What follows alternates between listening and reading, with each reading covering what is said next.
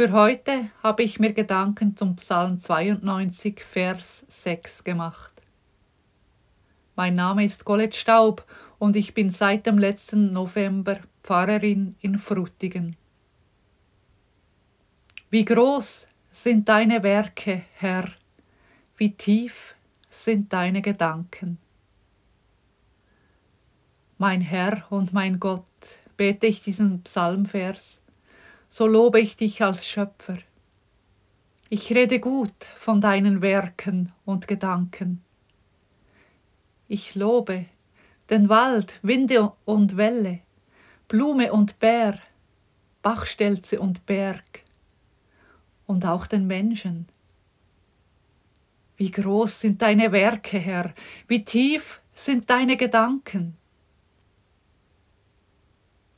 Wie sind denn aber meine Werke? Wie sind denn meine Gedanken? Sind meine Werke nicht oft gar klein, meine Gedanken oft gar seicht. Will mir der Psalmvers etwa vor Augen führen, wie klein und seicht ich bin, im Gegensatz zu dir, Gott. Brauchst du das, Gott, dass ich so klein und seicht sei, damit du umso größer und tiefer seist?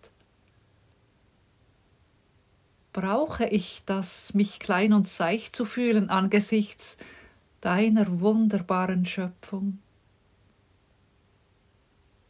Oder soll vielmehr ich selbst getröstet werden, wenn mir mein Tun jämmerlich und ineffizient vorkommt, wenn meine Gedanken zaghaft und ängstlich sind?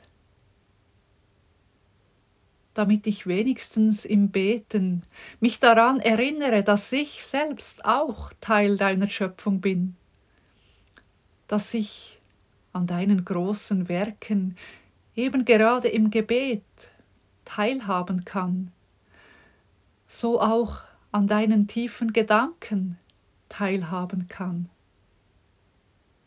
dass so in meiner muffigen ängstlichen Gedankenstube die Fenster aufgestoßen werden und frische, durchsonnte Morgenluft mich belebt. Dass ich aus dieser Freude heraus das Frühstück vorbereite oder auch fremden Menschen ein Lächeln schenke, dass ich selbst voller Morgen- und Sonnenduft bin, ernst, spielend und zart. Und so ein Ebenbild deines Werken und Denkens bin.